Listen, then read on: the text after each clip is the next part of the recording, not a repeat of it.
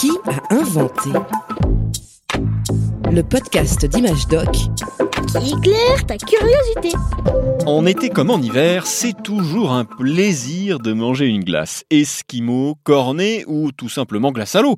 Tu en as peut-être déjà fabriqué toi-même. Un peu de sirop, de l'eau, on mélange, on verse dans les petites boîtes plastiques allongées, on referme avec euh, le couvercle dans lequel est planté la touillette ou le bâtonnet, un petit tour au congélateur et hop, Mmh, c'est bon. Mais en fait, comment l'eau se transforme en glace? Eh bien, la glace, c'est de l'eau à l'état solide. Oui, l'eau peut prendre plusieurs formes. Les scientifiques parlent de différents états. Attention, hein, pas les états comme les États-Unis ou la France, non.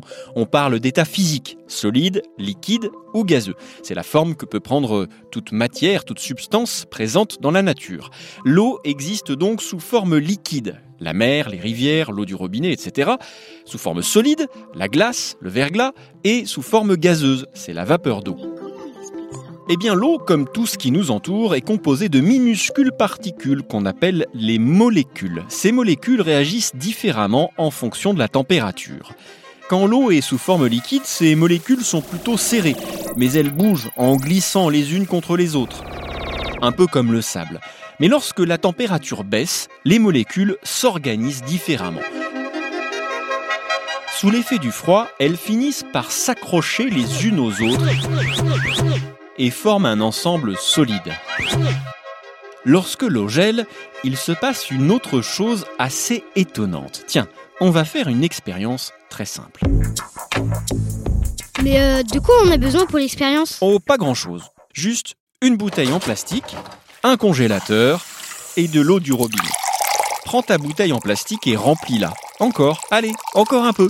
Ta bouteille doit être remplie à rapport. Voilà, parfait. Maintenant, rebouche bien ta bouteille. On ne doit pas voir d'air à l'intérieur. Le matin, avant de partir à l'école, prends ta bouteille et mets-la dans un bac du congélateur. Et referme vite la porte. Hein. Oh, c'est glacial et ça dépense de l'énergie. Et maintenant, file à l'école avant d'être en retard. Quand tu reviens le soir, ouvre le congélateur, sors ta bouteille et constate par toi-même. Oh, c'est drôle la bouteille n'a plus la même silhouette. On dirait qu'elle a gonflé. Le plastique est déformé. Tu te rappelles, quand la température passe sous le 0 degré, je t'ai dit que les petites molécules d'eau s'attachent les unes aux autres sous l'effet du froid. Elles s'organisent d'une certaine manière qui les oblige à occuper plus d'espace.